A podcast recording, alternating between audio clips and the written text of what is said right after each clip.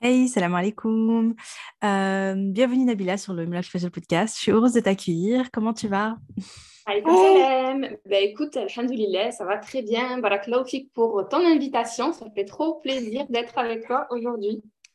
Avec plaisir. Et en plus, on n'est pas, on n'est pas que toutes les deux parce que tu as ton petit, euh, ton petit avec nous. Et là, on l'entend. D'ailleurs, de temps en temps, on va entendre des petits bruits. Bah oui, il faut bien qu'il se présente. Non, mais ça me rappelle moi, franchement, il y a eu des épisodes de podcast où euh, on m'entendait avec un euh, bruit de fond ma fille, ou parfois c'était même pas un bruit de fond, quoi. C'était vraiment, elle venait à côté de moi. Donc t'inquiète pas, je connais. Euh, alors aujourd'hui, Nabila, est-ce que tu voudrais tout d'abord te présenter comme tu le souhaites, Inch'Allah? Ouais, bah écoute, moi je m'appelle Nabila, j'ai 31 ans, j'ai trois enfants, je suis maman et entrepreneur depuis, alors je suis maman depuis 2014, depuis 8 ans, et entrepreneur depuis maintenant euh, 5 ans. Voilà. Donc euh, voilà, je vois sur les réseaux sociaux, j'ai plein de casquettes, mais on va en parler un peu plus en détail tout à l'heure. C'est ça. Voilà. Ouais, 5 ans, c'est à peu près comme moi. Hein. Moi, j'ai, on va dire que j'ai commencé la création de contenu, on va dire fin, euh, non, été 2018.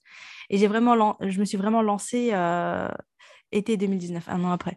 Donc, ouais, on a, on a démarré à peu près pareil. C'était comment ton pseudo avant Omi 360 Parce qu'aujourd'hui, sur les réseaux, tu es connu sous le, sous le pseudo donc, euh, Nabila euh, Omi 360, Omi à 360 degrés, euh, qui gère toutes les casquettes. J'aime bien d'ailleurs ton, ton petit clin d'œil. Et, tu t'appelais comment avant? Avant, j'étais conseil de maman. En fait, j'ai démarré, ouais, au début, j'ai démarré, non mais franchement, en plus, mon, mon, mon, démarrage, il était vraiment, mais genre, la fille qui se prend pas la tête. J'étais, euh, en fait, je partageais des activités avec, euh, avec mon fils et puis des fois, je partageais avec ma famille, mes copines et tout et tout. Et on me disait, mais vas-y, partage à un plus grand nombre. Mais c'était le début des réseaux sociaux, quoi. Genre euh, Facebook, il y avait Facebook, Snapchat, Instagram, ça n'existait même pas encore. Et tu vois, je, je, partageais des activités comme ça. Et puis, j'étais assise dans la chambre de mon fils et je dis, mais tiens, comment je peux appeler mon truc et tout je dis, bon, ben, écoute, je vais donner des conseils de maman, ben, je vais m'appeler conseil de maman. Mais genre, euh, ça a été comme ça, quoi, tu vois, sans prise de tête et sans réflexion. Après, il y a eu euh, l'évolution et c'est devenu Oumi 360 bien après. Ouais, d'accord. Ouais, du coup, en fait, tu es là depuis bien longtemps, c'est plus que 5 ans, du coup. C'était vraiment. Euh, en fait, tu as commencé. Ouais, l'entrepreneuriat, vraiment, j'ai commencé il y a 5 ans, mais en fait, ouais, j'étais là déjà depuis bien 6 ans, quoi. D'accord, ok. Alors, bon, avant de parler d'entrepreneuriat, c'est que, bon, moi, je, te posais directement les questions, mais euh, je voulais revenir bien avant tout ça, quand tu étais une toute petite fille. euh, je voulais savoir quel genre, avant, avant que tu te maries, quand tu étais une jeune fille, etc., euh, quel, genre, quel genre de jeune fille tu étais, quel genre de personnalité tu avais, c'était quoi tes rêves, est-ce que tu rêvais déjà d'entrepreneuriat? Parce qu'il y en a qui, toute petite, moi, je me rappelle quand je parlais avec Rahma, ma copine, celle qui a fondé Zia, elle me disait, toute petite, elle disait, moi, je veux être une businesswoman, je veux être une boss, je veux être une euh, voilà, tu vois, elle se voyait déjà avec ces casquettes-là. Personnellement, ça n'a jamais été mon gars. Euh, et toi, est-ce que, ça, est-ce que tu rêvais déjà de ça ou est-ce que tu, tu avais d'autres rêves de petite fille? C'était quoi Tu te souviens? Ben, en fait, pas tellement. Moi, en fait, quand j'étais petite, euh, je voulais déjà être maman, tu vois. c'était mon rêve, c'était genre, je veux être une maman. genre, moi, je, je, visualisais ça comme vraiment un métier, mais genre, juste magnifique, quoi. Je voulais être maman. Et je disais toujours que le plus beau des métiers que je ferais, ça serait celui-ci, etc. Et j'étais persuadée de ça parce qu'en fait, si tu veux, moi, euh, j'ai grandi dans une famille où j'avais une maman qui était très maman, donc une maman qui s'occupait super bien de ses enfants et tout. Elle était commerçante, donc elle avait son, son, commerce et tout ça. Mais moi, quand je suis née, elle était déjà plus commerçante parce qu'elle avait euh, les enfants à gérer, etc. Donc en fait, elle était euh, maman. Et elle était maman à vraiment 360 degrés, quoi. Et je voulais être comme elle. Et en même temps, j'ai un papa qui est très, très, très, très entrepreneur. Genre, euh, ben là, il travaille encore, il a 80 ans, enfin, il ne s'arrête pas, euh, il est trop, trop à fond. Et du coup, j'avais cette image, en fait, ces deux, ces deux modèles de vie, on va dire. Et, euh, et eux me poussaient, en fait, à l'inverse, c'est-à-dire qu'ils me disaient non, fais des études, c'est important, etc., que tu puisses avoir ton travail et tout. Donc, j'étais un petit peu tiraillée. Mais dans ma tête, quoi, mon, mon rêve, vraiment mon rêve, c'était d'être maman.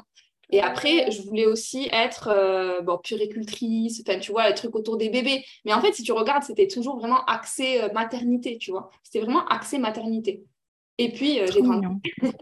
ouais. Ouais, c'est chaud. Mais c'est marrant, hein. déjà pour ta mère, je trouve ça, je trouve ça génial, quoi, qu'elle qu'elle ait été commerçante à un moment dans sa vie. Vous êtes combien d'enfants dans la fratrie? On est 10. Je sais ah, pas et ça, c'est la première fois qu'on me bat, hein, parce que d'habitude, 8, tu vois, c'est, ça, c'est, c'est, un haut level, tu vois. c'est rare qu'on me dépasse. Ah, c'est génial. moi, je suis la dernière. Ah oui, c'est pour ça que oui, bah, j'imagine bien que ta maman, Allah euh, elle s'est arrêtée, euh, elle s'est arrêtée dès qu'elle est devenue maman, tu sais, ou elle a continué un moment et puis après. ah non, non, elle a continué. En fait, si tu veux, c'est mon père qui avait ses commerces et puis elle, elle prenait le relais parce que ben, mon père, il faisait plusieurs choses à la fois. Donc, ben, ah quand mon père, il devait, je sais pas moi, il devait partir euh, à l'étranger pour de la marchandise ou que sais-je, ben, elle, elle devait gérer, elle devait occuper les enfants, enfin, s'occuper des enfants, les déposer à l'école, aller au travail, euh, ouvrir les magasins. Enfin, tu vois, c'était genre vraiment la maman multifonction à, ah ouais. à 200%. Et tu te dis, euh, mais comment elle a fait? Enfin, moi, j'ai trois enfants et je me dis, Allah mais comment elles ont fait nos mères pour, pour, pour gérer. Tu vois? ah, de fou. Ah, c'est trop bien. Franchement, c'est euh, ouais, c'est je trouve ça ouais, je trouve ça inspirant hein, parce que euh, c'est pas commun en fait. C'est euh, mais c'est trop bien en fait, elle soutenait son mari, elle, elle travaillait. Non mais c'était machallah, une sacrée maman. Hein. Franchement, tu l'embrasseras de notre part hein. Ouais. Franchement, c'est ouais, c'est un très modèle et, et, puis même mon père en fait, c'était tu vois, mon père, il est analphabète. Donc il a jamais appris à lire ni à écrire que ce soit l'arabe ou le français. Il est vraiment analphabète. C'est pas euh, genre euh, ah il a un dialecte. Parce que c'est vrai que quand on a déjà euh, au moins appris une langue, enfin, que ce soit le français ou l'arabe ou peu importe, ben, au moins on a des bases. quoi. On sait que un alphabet c'est dans cet ordre. On, sait, on peut se débrouiller, tu vois, on va dire. Mais lui, il est analphabète, il n'a jamais été à l'école. Et tu vois tout ce qu'il a fait, tu te dis, mais si lui, il a fait tout ça, en fait, mais moi, je dois me dépasser, en fait. C'est-à-dire que moi, j'avais aussi cette pression, tu sais, ce truc de, de me dire, OK, c'est bien, je veux être maman, mais d'un côté, l'entrepreneuriat, c'était un petit peu comme un truc qui me... Mm. Je, je, l'avais en moi, mais euh, je le mettais de côté parce que pour moi, c'était impossible, quoi. Moi, je le voyais comme euh, genre un super-héros. Je me disais, mais t'arriveras jamais à faire un truc pareil. C'est pas possible. je te comprends. Hein. Quand tu dis super-héros, euh, c'est clair, surtout si tu me dis analphabète, c'est vrai que c'est impressionnant, machallah. C'est vraiment impressionnant. Honnêtement, euh, tu devrais le recevoir, toi, sur ton podcast, euh, lui demander de ah partager son, parcours et tout. Parce que franchement, Comment fait? Ah ouais, franchement, moi, je suis curieuse. Hein. avec lui et je lui dis, je lui dis, mais papa, genre, par exemple, mon père, il avait, à un moment donné, son, un de ses, de ses, de ses business là qu'il a fait, c'est qu'il prenait des gens et il allait, les, il allait les amener à la Mecque en, en bus. Il n'y avait pas mmh. d'avion à l'époque, tu vois. Et ça a été un, des premiers, un des pionniers à faire ça. Et du coup, je lui dis, mais papa, comment tu faisais? Tu sais pas lire? Tu devais traverser mais genre 10 000 pays, la Turquie, la Syrie, etc. Je lui dis, mais comment tu as fait? Tu sais pas lire, tu sais pas écrire Il me dit, j'avais un collègue avec moi. Et lui, parce qu'il n'y avait pas de GPS, hein. Et, et lui, il, ouvrait la carte, il cherchait dans la carte, et puis on se repérait avec la carte. Et puis, je lui dis, mais t'es sérieux là? Je lui dis, mais en fait, et là, tu vois, tu vois le cool de l'entrepreneur musulman, tu vois. C'est-à-dire que mm. là, on est sur le vrai Tawakul de l'entrepreneur musulman. Parce qu'il n'était pas tout seul en plus. Il avait genre 40 personnes avec lui. Et c'était 40 personnes âgées, généralement. En fait, c'était des gens de, 40 à 60, 70 ans. C'était pas des, pas comme aujourd'hui où genre les jeunes, on est de plus en plus euh, motivés à aller à la Mecque, etc. Non, maintenant, à, l'époque, c'était pas comme ça, tu vois. C'était des personnes âgées. Donc, je me dis, mais ouais, c'est ça le tawakul de l'entrepreneur musulman, en fait. Tu vas, tu fonces et tu verras bien, tu vois. Et je me dis, ouais, c'est ouf quand même. C'est ouf. Ah, mais, mais, mais c'est clair. En fait, euh, là, tu te dis, c'est vrai que là, tu te dis, ouais, no excuse, quoi. Je veux dire, euh, c'est, tu vois aussi que c'est, que c'est le tawakkul, c'est le mental, c'est vraiment de se dire, ok, j'ai confiance en Allah, ça va le faire. C'est ne pas se trouver des excuses, ne pas avoir peur, ne pas. Euh, tu vois, c'est vraiment foncer, quoi. Nous, subhanallah, on a tout qui est facilité, mais genre un million de fois. Et pourtant, syndrome de l'imposteur, c'est ça. Mais ouais, que dans notre petite tête, tu vois, on est là, on a peur, on est ceci, on est ça là, on est bloqué et tout. c'est hyper inspirant. Ah non, mais franchement, bah, je comprends quand même, je comprends quand même euh, vachement mieux ton, ton parcours du coup. Mais euh, ouais, du coup, tu avais ce modèle-là de, de, ton papa entrepreneur, vraiment, machin hyper inspirant. D'ailleurs, tu, tu m'impressionnes quand tu me dis, il a 80 ans. Ouais, non mais. Macron, là, qui doit être content. Et moi, il travaille toujours. Parce que c'est son truc, c'est sa passion, c'est son. Mais ouais, ça, ça, le prend. En fait, je lui dis, mais papa, repose-toi. Et il me dit, mais si je me repose, c'est là où je vais clamser, en fait. Enfin, je ne tiendrai pas. C'est mon moteur, en fait, tu vois. De, On se repose dans la tombe.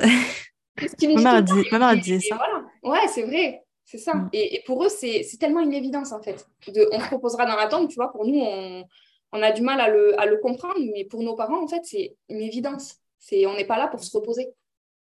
Ouais, c'est clair, c'est vrai. Ma mère, elle avait aussi cet état d'esprit.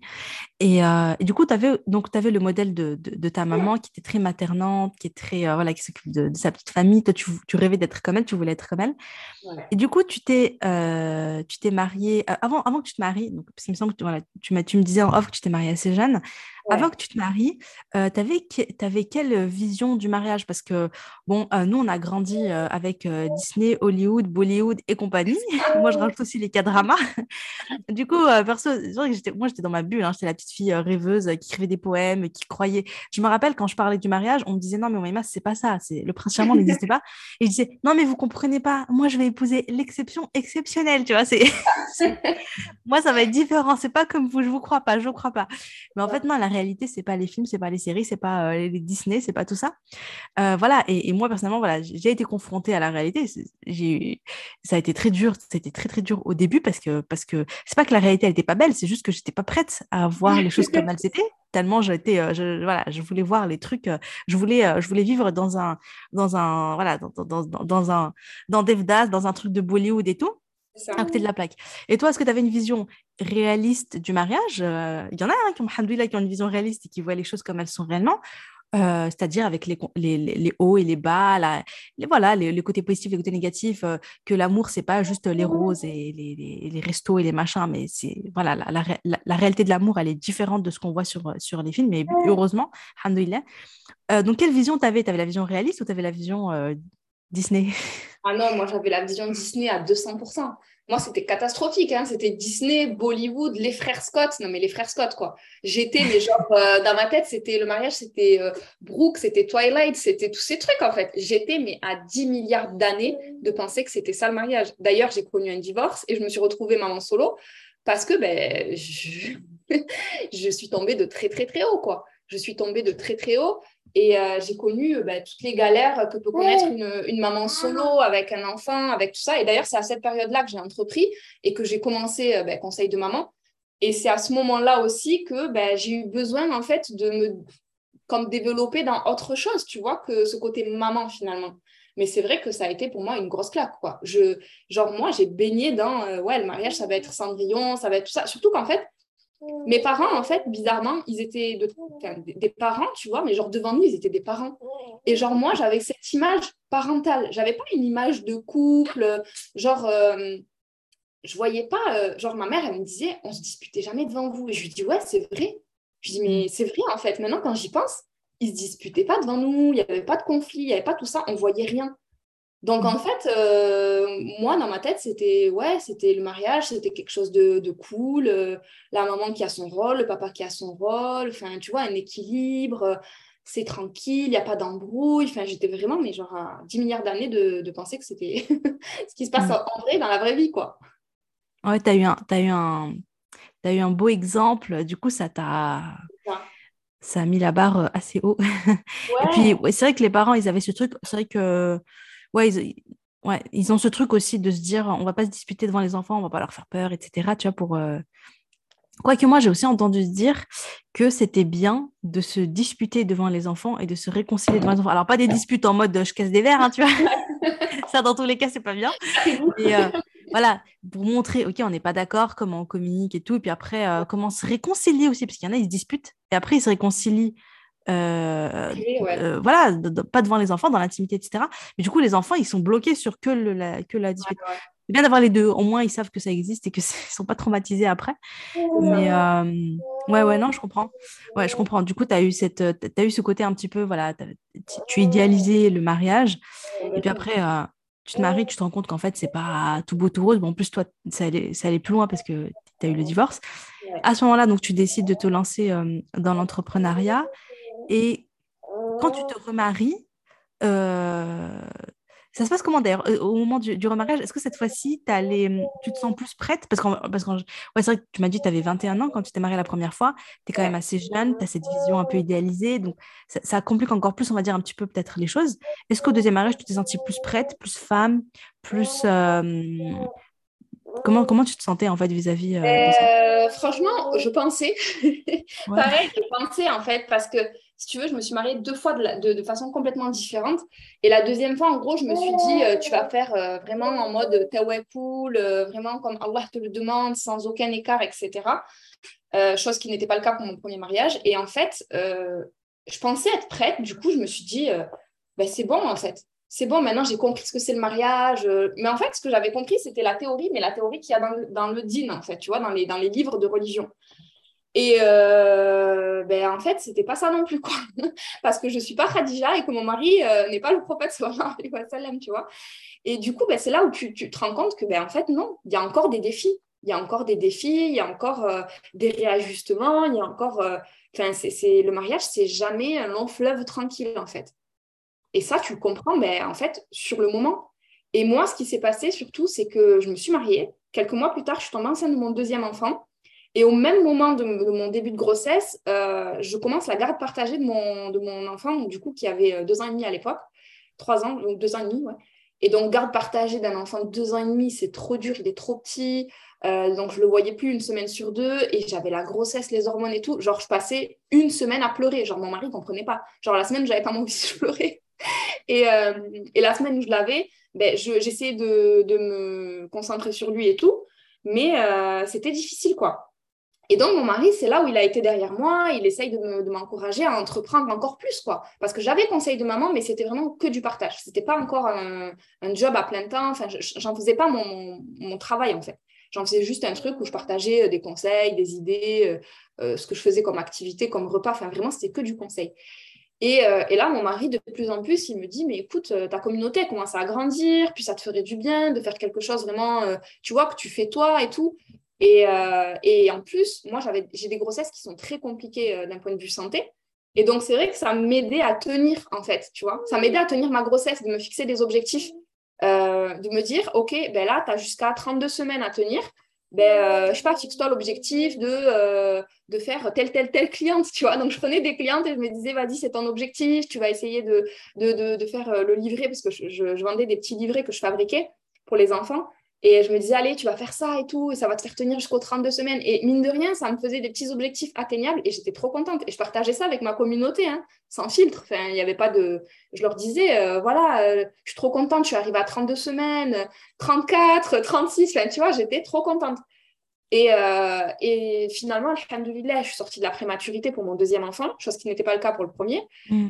Et du coup, ben, c'est vrai que l'entrepreneuriat m'y a beaucoup, beaucoup aidé en me fixant des objectifs et en visualisant, tu vois, et c'est souvent ce que tu nous conseilles, de faire de la visualisation et tout. Et euh, c'est vrai qu'en visualisant, tu te rends compte que ben, tu arrives à, faire de, comment dire, à, mieux vivre ta vie en fait et tes épreuves. Parce que mine de rien, ben oui, ça a été éprouvant, le début du mariage, plus la grossesse, plus euh, début de garde partagée, etc. Ben, c'est vrai que l'entrepreneuriat était pour moi euh, comme un moyen de me, de me, tu vois, de me maintenir hors de l'eau, en fait. Tu vois ouais, je comprends. Alors, je vais revenir sur deux choses. Je vais d'abord revenir sur ce que tu as dit au début, quand tu as dit, euh, moi, je suis pas Khadija, et mon mari, c'est pas le professeur et, euh, et du coup, il y a toujours des réajustements, etc. En fait, il y a un truc qu'il faut bien, bien, bien comprendre ce qui est même si ton mari a toutes les qualités du monde et que toi, tu as toutes les qualités du monde, le mariage, c'est pas fait pour vivre un long fleuve tranquille sans aucune, euh, tu vois, genre euh, tout plat, tout va bien, toujours et tout, ça n'existe pas. Moi, mon, père m'avait dit un truc et franchement, je le remercie infiniment et je le dis tout le temps dans le podcast. C'est pour que toutes les jeunes filles qui m'écoutent et même celles qui sont déjà mariées, retenez bien cette phrase. Le mariage, c'est une éducation. Le mariage, en fait, on se marie pas pour être heureux jusqu'à la fin de sa vie le, comme tu as dit là au début, se marièrent et eurent beaucoup d'enfants et vécurent heureux et, tout ça.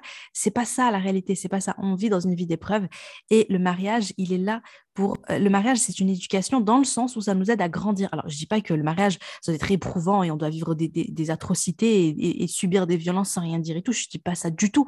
Mais je dis juste que quand on, a, quand on est dans un, couple sain, tu vois, euh, avec des hauts et des bas, des qualités, des défauts, etc., ce qui est normal, eh bien, le mariage, c'est une éducation pour soi, pour l'autre, etc. Dans le sens où nous-mêmes, en fait, on a des défauts, on ne les voit pas. Et en général, quand on se marie, euh, notre mari nous, fait miroir, nous les montre, tu vois.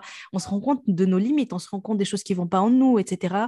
Euh, et du coup, le mariage nous aide à grandir, à, travailler sur nos défauts, à améliorer nos qualités, à patienter plus, à mieux communiquer, à, travailler sur soi, etc. Et, et vice-versa. Donc, le mariage, c'est une éducation. Donc, les réajustements, le travail sur soi, etc., c'est tout à fait normal, en fait. Je pense vraiment que c'est la norme. Bien sûr, on s'aime, bien sûr, on vit des moments heureux, mais les, moments qui sont éprouvants, c'est pas des moments euh, ah bah non, d'échec, etc. Non, non, non.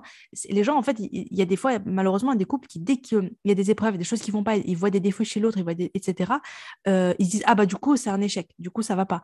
Au lieu de travailler, au lieu de, travailler sur soi et de se dire, non, mais c'est normal, on va avancer tous les deux, on va avancer vers nos objectifs, etc. Donc voilà. Mais, mais encore une fois, un disclaimer, hein, je suis pas en train de parler des personnes, je sais qu'il y a des personnes qui vivent des choses vraiment difficiles, je parle pas du tout de ces cas-là, hein. je parle quand il y a une base saine, alhamdoulilah. Euh, voilà. Et ensuite, ce que tu dis, c'est super intéressant par rapport à l'entrepreneuriat qui t'a aidé en fait dans des moments difficiles. Euh, voilà, tu vivais, euh, tu vis des choses vraiment, voilà, pas évidentes. Tu viens juste de te marier, en plus tu tombes enceinte direct. C'est pas facile de, de, de, ah se marier.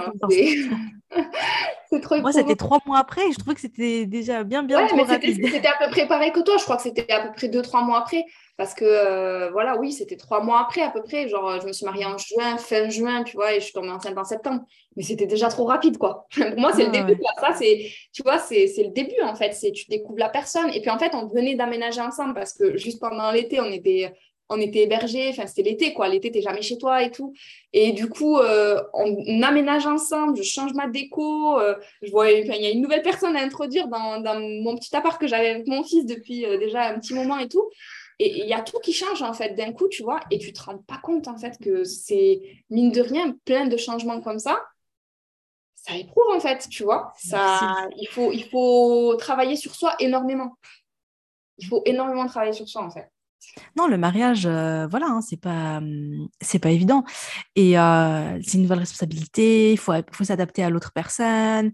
Moi, enfin voilà, moi j'avais entendu dire que la première année de mariage, c'est pas facile il faut, il faut s'adapter, il faut comprendre l'autre, il faut se comprendre soi-même, il faut, il y, a un, il y, a un long travail. Et du coup, quand tu fais ça avec les hormones de la grossesse, franchement, c'est pas ah facile. Ouais, c'est quelque chose. En plus, toi, grossesse compliquée, plus tu m'as dit, tu as eu l'épreuve de ton premier bébé, par enfin voilà, ton, ton enfant, tu vois, tu, ça, ça va être tellement douloureux. Non, je comprends, franchement, c'était pas facile. Du coup, donc, du coup, l'entrepreneuriat, ça devient un petit peu le, le, le... Moi, moi, personnellement, je voyais ça je pense, je sais pas si c'est comme toi, mais moi je vois ça vraiment comme mon jardin secret, mon, petit truc qui me fait du bien, mon petit truc, tu sais, comme les gens, ils ont des, ils ont des passions, ils ont des trucs où, voilà, ils, kiffent, etc. Et c'est vrai que l'entrepreneuriat, ça devient ça. Et puis ça te fait sortir, comme tu as dit, le fait de se fixer des objectifs et d'avancer vers eux. C'est vrai que ça t'aide à sortir de, euh, parce que des fois, quand on est éprouvé, tu vois, dans nos têtes, dans notre tête, ça fait que ressasser, ressasser, ressasser, ça tourne en boucle, en boucle. Enfin, moi, je parle, voilà, moi, c'est comme ça. Et du coup, moi, je sais que quand je me suis lancée dans l'entrepreneuriat, le fait de me soucier des autres et le fait de me dire, ouais, comment je vais aider les autres personnes, comment je vais aider les autres femmes, comment je vais, euh, etc., tu vois, euh, ça m'a vraiment aidé à, à, vraiment un niveau supérieur, un niveau auquel je ne m'attendais pas.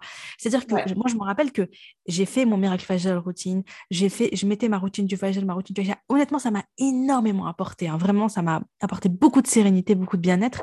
Mais quand j'ai commencé à aider d'autres personnes, quand j'ai commencé à me fixer des objectifs vraiment ambitieux, vraiment grands, et à me dire comment est-ce que je vais soutenir les autres, là, j'ai, subhanallah, j'allais mieux, mais à un autre niveau, tu vois. Vraiment, j'ai senti une grosse, encore, encore j'allais vraiment, vraiment beaucoup, beaucoup mieux. Donc, je comprends quand, quand tu parles de ça. C'est ça. Moi aussi, c'est ce que je ressentais. En fait, c'est comme tu dis, en fait, le fait de te défocus sur toi et d'aller te focus sur les autres et de te rendre compte qu'en fait, euh, même si tu es éprouvé, ben, la Terre, elle continue de tourner. Parce qu'en fait, tu vois, moi, j'avais une sensation pendant longtemps de me dire, j'avais l'impression d'être, et je prends souvent cette image euh, à, mes, à, mes, à mes clientes que j'accompagne aujourd'hui en, bien-être, je leur prends souvent cette image et elles me disent, ouais, c'est ça. Et en fait, c'est cette image de, tu es dans une maison, la maison est en verre, et tu regardes la vie qui tourne, en fait, et toi, tu es bloqué dans cette maison, en fait. Et j'avais vraiment ce sentiment d'être comme ça, en fait, de regarder ma vie passer et d'être bloqué, tu vois. Et, je dirais que le mariage a énormément contribué, mais pas que, hein, parce que l'entrepreneuriat aussi, conseil de maman aussi, quand j'ai démarré et que j'étais toute seule, maman solo, etc. Et en fait, tout ça, ça a contribué à comme me sortir de cette maison et me dire, ben, ça y est, vis en fait. Vis parce que ben, la vie, euh, c'est court, ça s'arrête. Euh, c'est, Tu vois, tu ne peux pas continuer à subir tes épreuves en pensant que finalement, il n'y a que toi qui es éprouvé. Non, il n'y a pas que toi qui es éprouvé. Tout le monde est éprouvé. Euh, et comme tu dis, ça te défocus en fait de toi pour aller te concentrer sur l'autre et te dire, ben, je vais faire quelque chose, je vais œuvrer, je vais, comme tu dis, euh, j'aime beaucoup cette phrase, laisser ma trace. Khali tu vois, c'est ce que tu dis mm. souvent. Et, et ça, c'était pour moi, c'est devenu une évidence. À ce moment-là, c'était plus euh, je veux uniquement être maman, c'est je veux laisser ma trace. Parce que oui, je vais laisser ma trace et je vais impacter mes enfants, c'est sûr, mais je veux laisser ma trace à plus haute échelle. je veux impacter plus de monde. Et là, ça, ça, a pris une autre dimension, l'entrepreneuriat pour moi, tu vois. Hmm. Ah, ça me, parle énormément. Ça me parle énormément. Est-ce que, euh, pourquoi est-ce que tu, euh, je vais poser la question comme ça, je crois que tu as plus ou moins déjà répondu, mais je vais la poser de manière claire. Mais pourquoi est-ce que tu dirais que être mère ne t'a pas suffi, tu vois, vu que à la base ton rêve c'était d'être maman, en devenant mère une première fois et ensuite en devenant mère une deuxième fois, pourquoi est-ce que tu t'es pas dit, ben voilà, je vais me, je vais me construire à l'intérieur? Parce que moi, j'ai remarqué autour de mon entourage, il y a deux types de personnes. J'ai vu des femmes qui se sont vraiment épanouies en se mariant, en devenant maman, en s'occupant de leur foyer, en, vraiment en s'occupant, en se consacrant, en se sacrifiant à l'éducation de leurs enfants. Euh, en se consacrant à ça, elles se sont vraiment épanouies dedans et, et ça leur a suffi. Et franchement, demain, tu leur dis euh, voilà, de, de, se lancer dans un truc, dans l'entrepreneuriat, dans des projets, etc. Elles vont dire bah non, j'ai pas envie. Quoi. Tu vois, je, suis vraiment bien dans ce que je fais aujourd'hui. Et il y a aussi des personnes, et j'en ai vu aussi autour de moi, qui ont besoin euh, de, de, faire quelque chose, qui ont besoin de construire quelque chose, qui ont besoin de lancer un projet, de bouger en fait, et, et, qui, qui, en ont profondément besoin. Euh, d'être voilà, pour qui être mère à la maison ne suffit pas. Moi, personnellement, je pense que bien évidemment, dans les deux cas, c'est complètement OK et que le plus, ce qui est important, en fait, c'est de s'écouter et de faire selon ses besoins. Il y a des personnes qui s'épanouissent donc pleinement à la maison avec leurs enfants, c'est très bien comme ça. Et d'autres qui ont besoin donc d'être utiles aux autres, de faire encore plus, et c'est très bien aussi. Il ne faut pas culpabiliser l'une ou l'autre, mais simplement, il faut être conscient de, de ce dont on a besoin. Moi, je sais que ma mère, même si elle n'a pas travaillé vraiment, elle faisait partie de la deuxième catégorie. Parce que euh, même si elle travaillait pas, euh, elle travaillait pas, euh, on va dire que elle n'avait pas un business. Elle était rémunérée, on va dire Voilà, mais elle travaillait pour Allah. Elle était rémunérée en Hassanet. C'est ça, Elle on vise les deux. Hein. on, vise les deux aussi. Hein. l'un ne veut pas, l'un ne veut pas dire qu'on a. C'est pas. Je, fais cette parenthèse aussi. Attends, je fais une parenthèse dans la parenthèse. Mais pour moi, c'est aussi important de dire une chose, c'est que ce n'est pas parce que tu fais quelque chose qui te rapporte de l'argent que tu ne peux pas en faire un moyen de gagner plein de hasanat. Bien au contraire. Si tu mets ton intention que c'est pour Allah, que c'est un bienfait que tu fais, que tu aides la Ummah, d'une manière ou d'une autre, il y a un dans ce que tu fais, il y a moyen de gratter grave des hasanat. Je dis ça parce qu'une fois, on a parlé de, de on, a, on, a, parlé de Sadaqa Jalia et moi j'ai dit spontanément et j'ai dit bah moi moi je considère mon livre comme une Sadaqa Jalia. La personne m'a dit ouais mais genre pas trop tu vois ça te rapporte des sous donc ça peut pas. J'étais là bah c'est quoi le rapport? Heureusement que ça va. J'espère que ça me rapporte des hasanat. Sinon, quel est l'intérêt, tu vois? Et c'est pas parce que je gagne euh, voilà, des royalties sur mon livre que ça veut dire que j'ai que j'ai que j'ai pas le droit de poser l'intention que je le fais pour Allah, que c'est une da'wa, que c'est une sadaqa jaliya, etc., etc. Et vraiment, aujourd'hui, dans tout ce que je fais, je mets toujours, j'essaie en tout cas vraiment de travailler toujours mon intention, de dire tout ce que je propose, tout ce que je fais, l'intention, c'est que ce soit une cause de guider, que ce soit une cause de bien pour la Ummah, etc., etc. Et euh, il faut arrêter avec ce truc de si tu fais payer, alors c'est pas une sadaqa, alors c'est euh, c'est pas quelque chose de tu vois, de, c'est quelque chose de mal et tu gagnes pas de hasanat avec, etc., etc. Non, pas du tout. Et au, contraire, en fait. Et enfin, voilà. Bref, c'était la petite parenthèse dans la parenthèse. Mais euh, bref, Oumi, non, Oumi a été rémunérée 100% hasanat, qu'Allah accepte toutes ses œuvres. Mais elle faisait clairement partie des personnes qui avaient besoin de bouger, tu vois. Elle était là, elle, faisait, elle avait son rendez-vous, elle avait son, elle avait son agenda qui était tout le temps plein parce que, voilà, elle faisait des cours ici, elle donnait des cours là, elle recevait à la maison, elle faisait ci, elle faisait ça. Et euh, elle bougeait, tu vois. Mais elle avait besoin, elle avait besoin de bouger. Elle aurait, franchement, je pense qu'elle aurait été malheureuse si elle était restée que à la maison à s'occuper de nous, tu vois. Elle avait besoin de, de se sentir utile dans la communauté encore plus. Nous, elle faisait beaucoup pour nous, tu vois elle transmettait à nous, elle nous faisait des, tu vois, nous donnait des cours, elle faisait beaucoup de choses pour nous, mais en plus, elle avait besoin de donner aussi à l'extérieur. Et, euh, et moi, euh, je pensais pas que j'étais comme elle à la base. Je pensais que je me satisfais, enfin, je pensais vraiment que je serais bien dans mon petit cocon et tout, mais j'ai clairement ressenti le besoin d'être, euh, de relais basmatek, tu vois, cette phrase que je dis souvent, de laisser mon empreinte, etc. Voilà, excuse-moi, je crois que je t'ai interrompu en plus. J'espère que je t'ai pas interrompu. Non, non, non, non, pas du tout. Mais non, c'est trop inspirant ce que tu dis. Et, et je te rejoins complètement en plus, parce que moi, c'est pareil. Je, je, en fait, si tu veux, je pensais vraiment, j'étais sûre de moi. Je me suis dit, c'est bon, ça va te suffire, ton rôle de mère. Et d'ailleurs, c'est ce qui a fait aussi que dans mon deuxième mariage, ça a été un peu, euh, euh, on va dire, euh, au début, ben, compliqué pour moi parce que je me suis mis à 200%, genre pour mon mari. Et dans ma tête, mon mari, mes cours d'arabe, mon Coran, ça allait me suffire. Et ah, tu t'es une petite question, excuse-moi. En fait, tu t'es mis, quand tu t'es remariée, même si tu avais enfin, tu t'étais pas lancé dans l'entrepreneuriat, mais bon, tu as vu ce truc de création de contenu. Quand tu t'es remariée, tu t'es dit en mode, là, ça va être, je suis maman, ça me suffit, je me consacre à moi, à mon rôle de, de maman, d'épouse. Ok. Ouais, c'est ça. pas du tout parti avec l'idée d'entreprendre, quoi. Quand je faisais, ouais, c'est ça, parce qu'en fait, quand je faisais conseil de maman, pour moi, c'était que du conseil et tout. Et à côté de ça, je travaillais. Donc, j'étais enseignante à ce moment-là, dans une école privée musulmane. Et euh, j'arrête mon travail. Il me repropose un contrat pour septembre. Je dis non, c'est bon et tout. Parce que moi, dans ma tête, c'était sûr que j'allais être épanouie dans ce rôle-là et c'est tout. Et euh, bon, grossesse compliquée, hein, et je tombe, enfin, j'ai mon deuxième enfant, et là, je, genre, je, je, regarde les gens autour de moi, je leur dis, mais pourquoi vous ne l'avez pas dit en fait que c'était ça, euh, la galère d'avoir plusieurs enfants?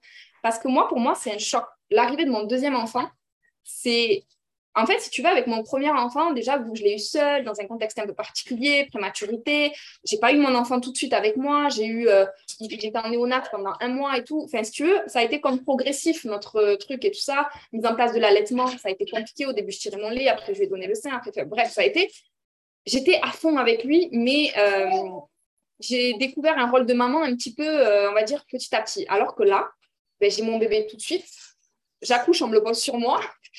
Déjà, ça m'a fait bizarre parce que le premier, je n'ai pas eu ce truc-là. Et, euh, ça, y est, c'est mon bébé. quoi. C'est comme si c'était limite mon premier enfant, tu vois. Et en fait, je rentre à la maison et là, euh, mon, mon, premier, du coup, rentre à l'école et je commence les allers-retours à l'école.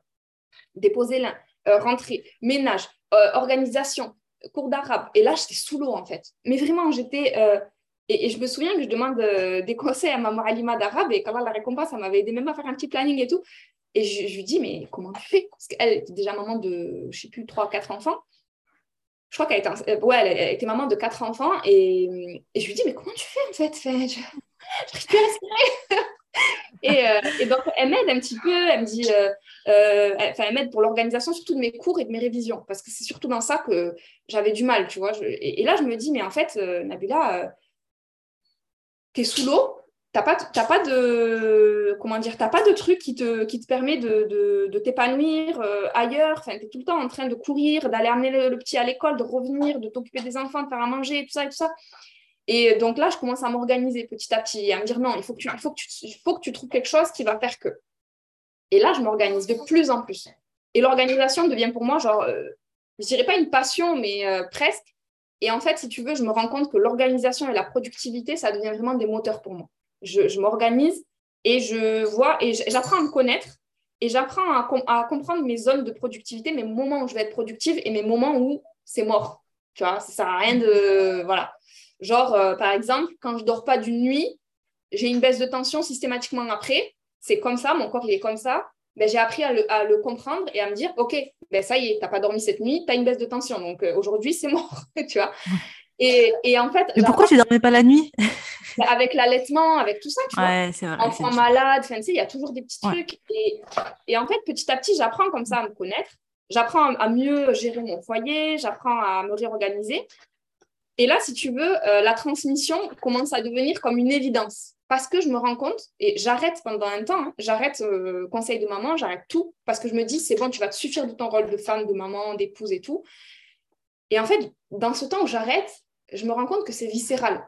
C'est-à-dire que même les gens autour de moi qui, euh, genre, c'est des amis et tout et tout, qui me demandent un tout petit conseil, Genre, je veux leur faire une formation, un truc, euh, un truc de fou. Et je me souviendrai toujours parce que ça a été une des causes, et qu'Allah la récompense, parce que ça a été vraiment une des causes, cette fille-là, euh, de, ma création de formation par la suite et tout.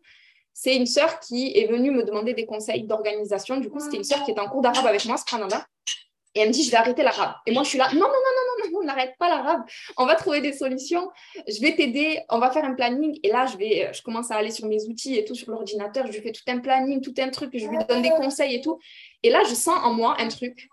Mais genre, c'est comme tu dis, euh, enfin, genre, en fait, c'est viscéral. Et je, je, me rends compte que donner à l'autre, c'est, ça fait partie de moi. La transmission fait partie de moi. Et là, tout ce, si tu veux, le schéma, il commence à se faire dans ma tête et je me rends compte qu'en fait, ah, ok, donc, euh, je voulais un petit peu, enfin, j'ai fait maîtresse à un moment donné, j'ai fait une licence en sciences de l'éducation parce que la transmission. Je voulais être maman parce que la transmission, tu vois. Euh, l'entrepreneuriat, c'est la transmission. Tout ce que je voulais faire, en fait, c'était de la transmission que je voulais faire. Je voulais donner à l'autre. Et c'était ça le plus important pour moi. Et c'est à ce moment-là que je me rends compte, tu vois, quand je suis, euh, quand je recommence à, me réorganiser et que je reprends un petit peu le, cours de ma vie comme il faut, quoi, tu vois. Et, le fait de donner à cette sœur-là, ça a été le point de départ de plein de choses après. Parce que je, me rends compte que quand je lui donne, ça me donne encore plus. Et d'ailleurs, des études ont, prouvé hein, ça, que celui qui, donne, euh, il, est, il, a, il a plus d'hormones de bien-être que celui qui reçoit. C'est un truc de ouf. Subhanallah, c'est un truc de ouf. Donc voilà, c'était. Magnifique. voilà. Ouais, c'était. En fait, c'était ça pour moi, c'était. Ça me suffisait pas d'être mère. Et là, je me rends compte et je commence à me l'avouer. À m'avouer qu'en fait. Oui, parce que c'est culpabilisant. Franchement, c'est quand même très culpabilisant, tu vois. Euh, il y a un côté un peu ah ouais mais tu vois tu t'occupes pas assez du coup de tes enfants. Enfin tu peux euh, soit tu l'entends soit toi-même tu te le dis. Ah mais je suis pas assez bonne maman euh, tu, voilà tu vois tu, tu, culpabilises tu te sens mal par rapport à ça. Alors que quand c'est un besoin comme toi le fait donc d'être utile aux autres de donner aux autres de transmettre c'est un c'est un réel besoin. C'est marrant à ce moment là comment après coup tu te rends compte que tout est lié tout est logique. En fait la maîtresse et tout ça tu vois tes études c'est fou ce là euh, et, en fait, c'est un vrai besoin que tu as. Et je pense que pour être, de toute façon, pour être une bonne maman, je pense qu'il faut être vraiment, il faut se sentir vraiment épanoui, il faut se sentir bien.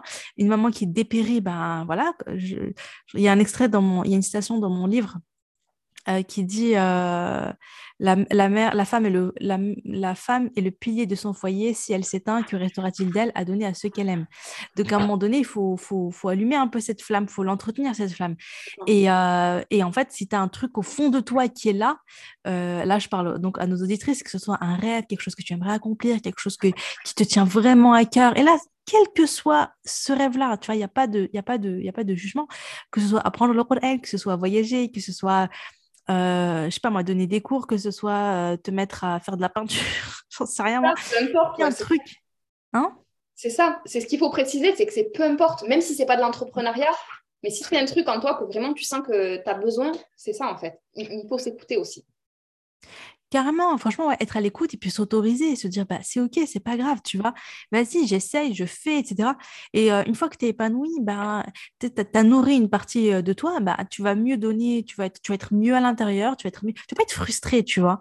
Et franchement, il n'y a pas pire que être frustré, être pas bien, et, puis se dire, ouais, et puis après, tu vois, tu, tu, tu, te sens pas bien, et après, tu te sens mal de te sentir pas bien, tu culpabilises, tu ouais, j'ai tout pour être heureuse, et pourtant, je suis bien. Ouais cercle vicieux. Alors que là, accepter, te dire, OK, bon, je suis maman, c'est un beau métier, alhamdoulilah, j'aime ça, mais mes enfants, c'est la prunelle des mesures. Euh, et en parallèle, euh, je ressens un besoin et c'est OK, quoi, je le fais. Euh. En plus, aujourd'hui, avec le, moi, je, avec le web, etc., c'est vrai que moi, moi, j'ai un diplôme d'orthopsie. Et je me disais, ouais, mais comment je vais faire? Parce qu'orthoptiste, tu vois, c'est quand même un cabinet, c'est quand même des horaires, c'est quand même, tu sais, t'es l'extérieur de la maison. Je me disais, ouais, ça va être chaud quand même, enfin, voilà, de, de faire ça. Et c'est pour ça que quelque part, je me disais, bon, j'ai mon diplôme. Moi, c'était, moi, vraiment, c'était au cas où. J'ai mon diplôme. Si j'ai besoin de travailler, je peux travailler, je peux, euh, voilà. Et si j'ai pas besoin, j'étais partie sur ce truc de, ben, au pire, ben, je vois, voilà, je m'occupe de chez mon, de mon petit chez moi. Mais la vie a fait que, alhamdoulilah, avec les preuves de ma maman, etc., bon, petit à petit, je me suis lancée, j'ai fait des choses, etc., j'ai accompli des choses. Mais je trouve aujourd'hui qu'avec l'entrepreneuriat, on peut faire tellement de choses depuis chez soi. Tu peux donner des cours sur Zoom, tu peux apprendre des cours, tu peux prendre des cours et te former voilà, sur, en ligne. Euh, voilà, tu peux, tu peux te lancer dans l'entrepreneuriat, tu peux vendre des e-books, tu peux, enfin, je sais pas moi, il y, y, a plein de trucs que tu peux faire. Euh, il y a plein de choses qu'on peut accomplir aujourd'hui avec nos propres conditions, donc en étant à la maison. Euh, enfin voilà, moi, je, moi, je, suis, je suis hyper bien. Je vois j'emmène ma petite fille à l'école. bon, je m'organise, machin chez moi, je travaille les heures que je veux. Comme tu as dit, quand je suis pas productive, ben, je vais dormir. Oh là là, tu sais qu'à un moment donné, j'avais travaillé, tu sais, c'est le job alimentaire. C'était après mon mariage. Euh, je me voyais pas faire l'autopsie parce que c'était compliqué et tout, tu vois. Je voulais, je voulais un truc light et j'avais fait du téléphone, tu vois, téléprospection, tout ça. Euh, et, en fait, là-bas, tu es payé à l'heure. Si tu veux, euh, tu viens et tu peux faire que deux heures et après, elle te dit, bon, il n'y a plus trop de taf ou tu n'es pas assez productif ou, euh, ou je sais pas quoi. Et en fait, elle te vire. Et toi, tu es payé à l'heure et il n'y a pas d'horaire minimum, en fait. Grosso modo, tu peux travailler genre 10 heures dans le mois. Bon, les conditions de travail, je ne sais pas si c'était très... c'était vacataire. Je ne sais pas si c'est... Ouais, c'est ce truc. enfin bref, mais ça me dépanne et ça permettait d'avoir un peu de sous et tout. Et, euh, et en fait, le truc, c'est que moi, euh, moi, je me rends compte que j'ai un vrai besoin de liberté, que, que je sais pas, qui est né avec le mariage. Et, euh, et, du coup, euh, j'allais au travail des fois. Et parfois, c'était moi, je pouvais taffer un peu plus. Euh, mais moi, au bout de deux heures, je disais, vas-y, ça m'a saoulé. Et je disais, ouais, je, je, sais pas ce que je sortais comme excuse. Je disais, je pars. Et en fait, comme tu vois, tu, tu, pouvais, en fait, parce que tu es payé à l'heure de toute façon.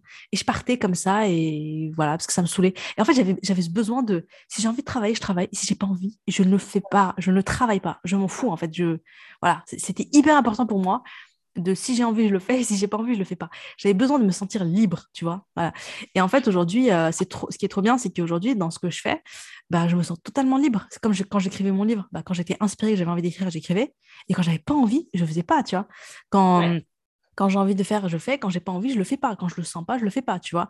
Euh, euh, voilà. Après, moi, je travaille beaucoup par énergie. Ça, ça, reprend un peu ce que tu disais, tu vois.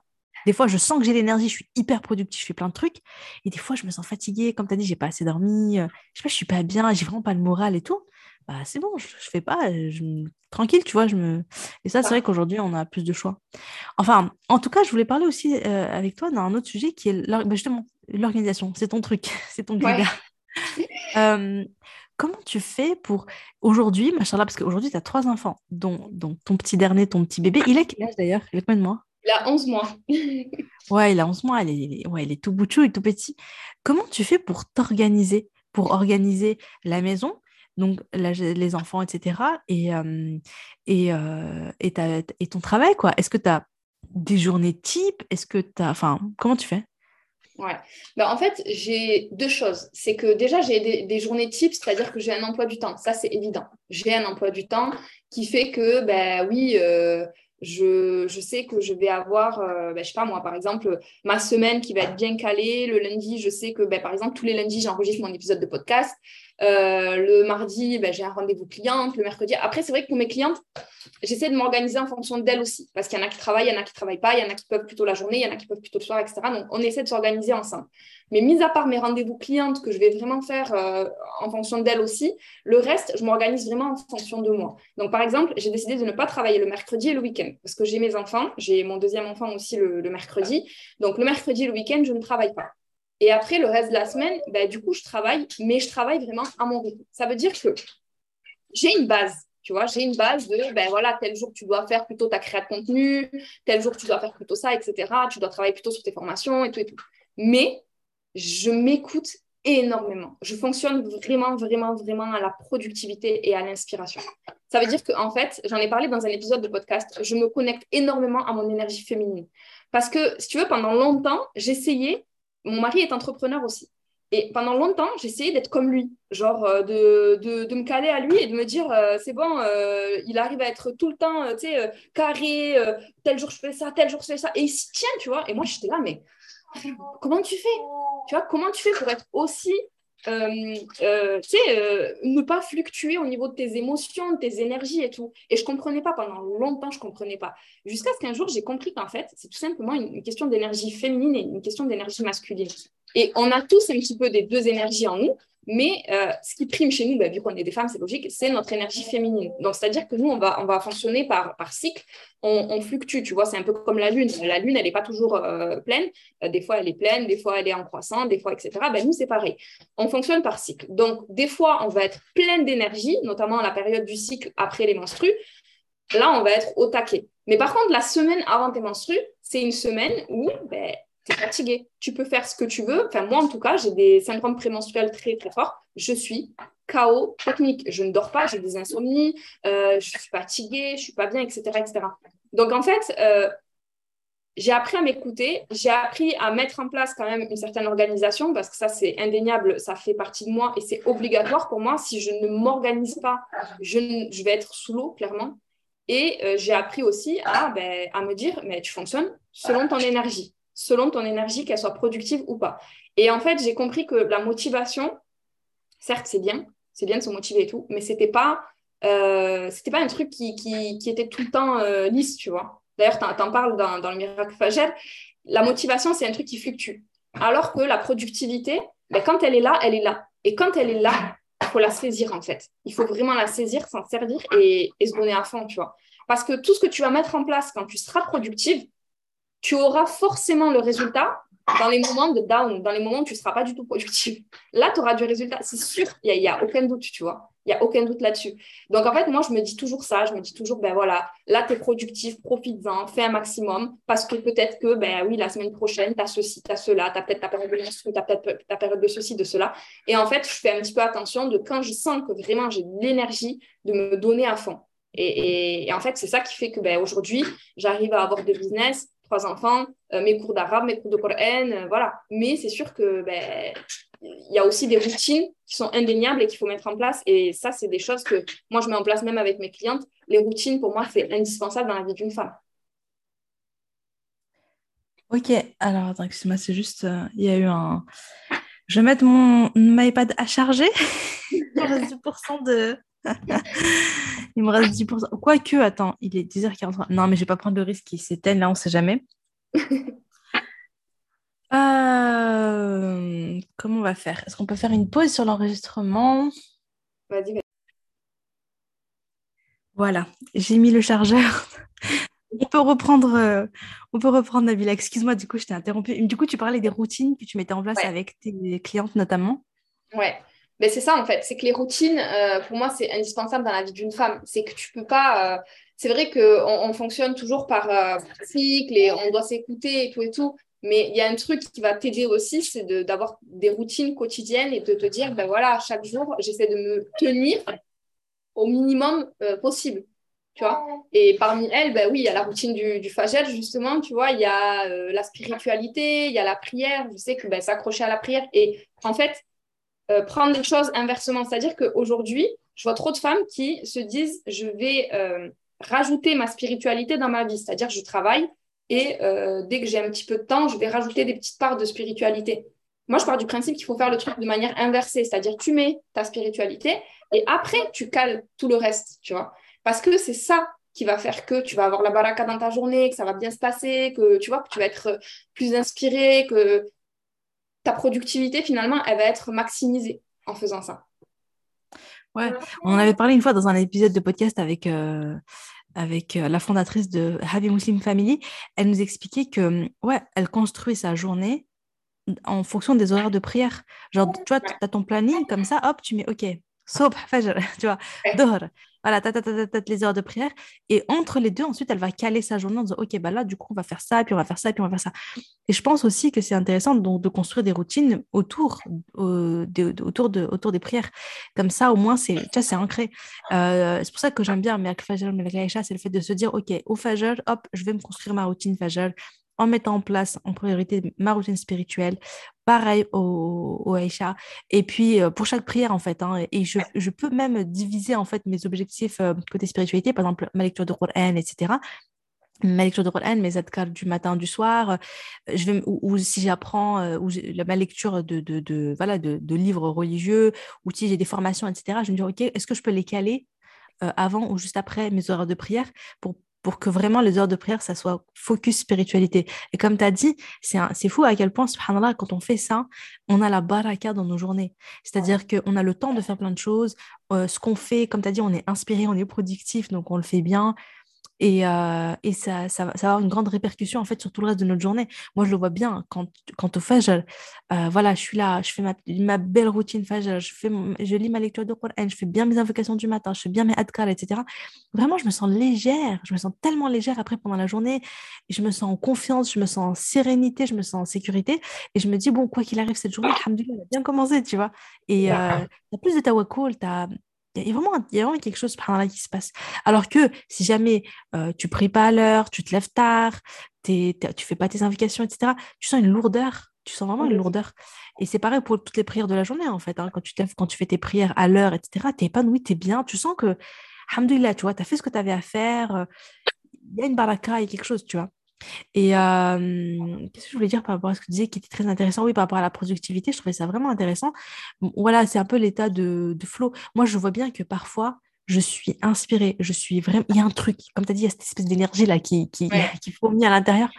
Et ce là euh, comme tu dit, j'essaie vraiment d'en profiter au max à ce moment-là. Tac, tac, tac, je fais ce que j'ai à faire et tout. Surtout les activités un peu créatives qui demandent euh, tout ça. Et il y a vraiment des moments où je sens que je suis dans mon flow, c'est-à-dire je suis vraiment pleinement concentrée, pleinement inspirée, je me régale, je m'éclate. en général, ça m'arrive quand je fais quand j'enregistre des podcasts ou bien quand je fais des mails, etc. C'est vraiment des trucs qui, me font kiffer. Et au contraire, parfois, j'ai beau me faire du forcing, parce que c'est marrant ce que tu as dit par rapport à ton mari. Moi, j'ai le même à la maison.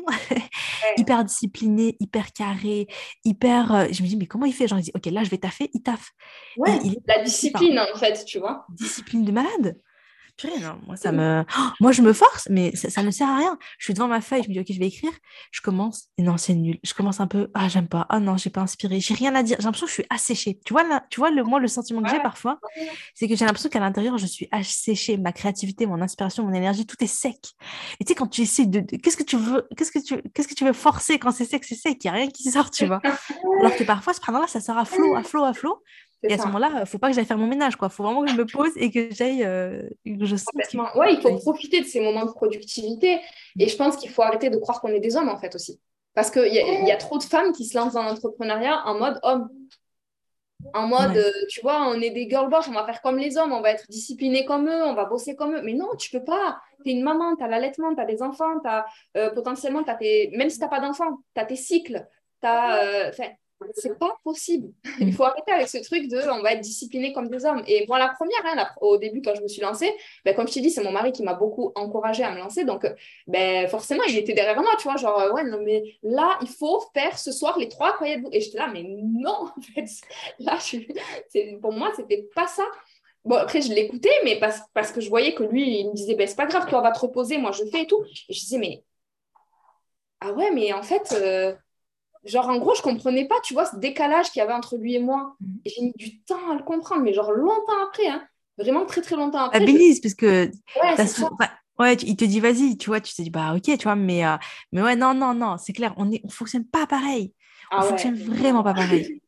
On a besoin de. Moi, des fois, mon mari, il, me regarde, il me fait, mais tu sais, euh, des fois, je prends des pauses, tu vois, genre, euh, il comprend pas, il vient, je suis là, ma fille, elle est à l'école, l'autre, il, il me voit là, je suis là, en train de faire mes masques visage, je me détends dans mon canapé, il me fait, mais attends, tu prends une nounou, euh, pourquoi faire, tu vois, pour te détendre? Je suis là, oui, mais c'est ma manière d'être productif. Là, je vais me détendre, je vais me truquer, je vais bouquiner, je vais lire, je vais me poser tranquillement, je vais lire mon tranquillement, je vais faire ce que j'ai à faire, mais tranquille, détente et tout. Et c'est ce qui va m'aider après à être productif et à créer du contenu et à, et à être créative, etc., etc., tu vois. Mais, euh, mais, mais en fait, parfois, on ne s'autorise pas ces moments de calme, de repos, de détente et tout, parce qu'on se dit non, je dois faire ça, je dois faire ça, je dois être ouais, Genre les deadlines et tout, tu vois. Ouais, alors qu'en en fait, si tu ne prends pas ce temps de repos, en fait, c'est de la ça aussi, ça fait pas, pour moi, je considère que ça aussi, ça fait partie de la productivité tu vois. Le fait de prendre soin de soi, euh, le fait de vraiment de, de, s'écouter, de dormir, si on a besoin d'aller dormir, de, des choses comme ça, c'est ce qui va faire qu'après, euh, quand il va falloir euh, travailler dur, bah, tu arriveras et tu seras même vraiment, vraiment très productif, beaucoup plus que ce que tu crois. Moi, c'était marrant parce que j'avais des, j'ai des phases où je suis vraiment, je n'arrive à rien sortir, et puis j'ai des phases où je peux être extrêmement productive, genre de, des trucs de fou, tu vois, genre faire cinq scripts de podcast, faire vraiment faire beaucoup en peu de temps, tu vois? Euh, voilà, et en fait, ouais, faut, faut, être, je pense qu'il faut être à l'écoute. Après, il faut pas non plus suivre sa flemme et euh, ses peurs. Ça. peut aussi jouer, tu vois. Ah, j'ai un peu peur et tout, donc je vais procrastiner. Ah, un peu de flemme. Alors que... Mais je pense qu'il faut au moins essayer faut faire un peu, genre 10 minutes se lancer dans un truc. Et quand tu vois que c'est sec, c'est sec. Quand tu vois que tu n'as pas d'énergie, tu n'as pas d'énergie. Tu vois, là, là c'est bon. Au moins, tu as essayé. Lâcher, il faut lâcher, il faut s'écouter. Il faut, il faut pas. Voilà, quand tu vois, comme tu dis que c'est sec, c'est sec. quoi. Et puis, il faut, il faut prendre ces temps de pause. Et il y a divers moyens de, de les prendre, que ce soit, euh, comme tu dis, avec du skincare, que ce soit avec. Euh, euh, moi, j'aime beaucoup l'art-thérapie, donc faire du dessin. Mmh. Enfin, tu vois, et en fait, il faut s'écouter, il faut faire ce qui nous, nous correspond. Et des fois, ben, quand on ne se connaît pas et qu'on ne sait pas ce qui nous correspond, ben, il faut aller le chercher, en fait, tout simplement. Euh, moi, euh, des années en arrière, je ne savais pas que marcher, c'était quelque chose qui me faisait du bien. Je ne savais pas que faire du dessin, c'était quelque chose qui me faisait du bien, tu vois. Donc, en fait, petit à petit, tu, testes des trucs, en fait, petit à petit, et tu apprends à te connaître et tu apprends à mettre en place des, choses pour tenir sur le long terme. Parce que, en fait, il y, a, deux types d'entrepreneurs. De, il y a celles qui se lancent et qui se disent Ouais, c'est bon, je fais ça temporairement, c'est juste pour euh, gagner un petit peu d'argent et après euh, je me retire et en gros c'est bon, je dis ma best life. Et puis il y a ceux qui le font vraiment pour, comme nous, laisser leur trace, tu vois. Et ça va au-delà de gagner de l'argent, c'est pas genre limite, c'est même pas notre moteur principal en fait, tu vois, c'est vraiment notre moteur principal, c'est vraiment de laisser notre trace. Et à ce moment-là, ben, on n'a pas envie de laisser notre trace pendant deux ans et après arrêter on a envie de, le, de, de, toi, de perdurer sur le long terme. Et pour perdurer sur le long terme, il va falloir s'écouter. À un moment donné, il faut aussi se prendre des temps aussi pour nous. Sinon, c'est mort. Tu tiendras pas sur ah, Franchement, je suis tellement, tellement d'accord avec toi. Et tu sais quoi, ça, ça m'a aidé en ce moment-là. Ça m'aide à me déculpabiliser parce que tu vois, je suis pas toujours euh, hyper régulière pour les podcasts et pour les mails du lundi. Tu vois, donc chaque lundi, j'envoie ma petite bulle de sérénité et chaque jeudi, je suis censée donc produire un podcast et je ne suis pas régulière. Mais en fait, et moi ça me faisait culpabiliser, je me disais mais, mais les gens ils attendent, moi j'ai promis, etc. Et ce qui m'a fait déculpabiliser, c'est de me dire mais Oumaima, moi mon objectif c'est que là dans 10 ans, il y a encore des podcasts de moi et il y a encore mes mails. Parce que mes mails, je les ai sortis en, je les ai, je les ai, je les ai depuis euh, avril 2019. Donc tu vois, ça fait quand même un bout de temps là, tu vois, ça remonte.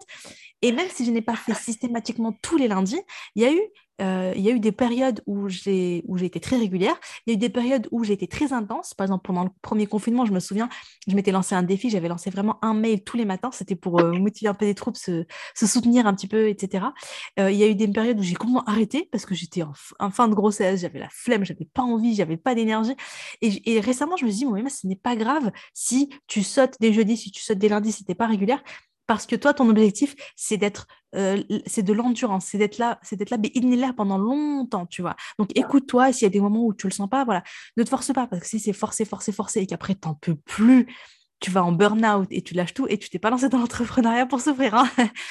le but, c'est pas le burn-out. Le but, c'est, moi, pour moi, je vois vraiment euh, mon activité comme mon jardin secret, mon petit kiff, le, ma liberté. Tu vois, je t'ai parlé de liberté tout à l'heure, tu vois. Euh, moi, je considère que mon mari, il va, il regarde pas trop ce que je fais. Bon, il sait un peu, je lui explique tout ça, mais pour lui, c'est mon petit truc, quoi. Tu vois, c'est mon, voilà. Et, ouais, j'aime trop, c'est ma liberté, c'est je, je, me sens vraiment, je m'épanouis tellement aujourd'hui, euh, voilà, dans le podcast, dans les mails, je, je, suis pas, je suis pas payée pour les podcasts, pour les mails, pour les machins, je, m'en fous en fait, vraiment je le fais parce que j'aime ça et euh, je, et je j'aime transmettre, j'aime tout ça et vraiment je pense qu'il faut et nous les femmes, on a besoin de, je pense qu'on a besoin encore plus. Alors, il y a cette, cette, idée de laisser son empreinte et aussi cette, cette idée de, bah, de kiffer, de se sentir bien, de s'épanouir, de s'accomplir.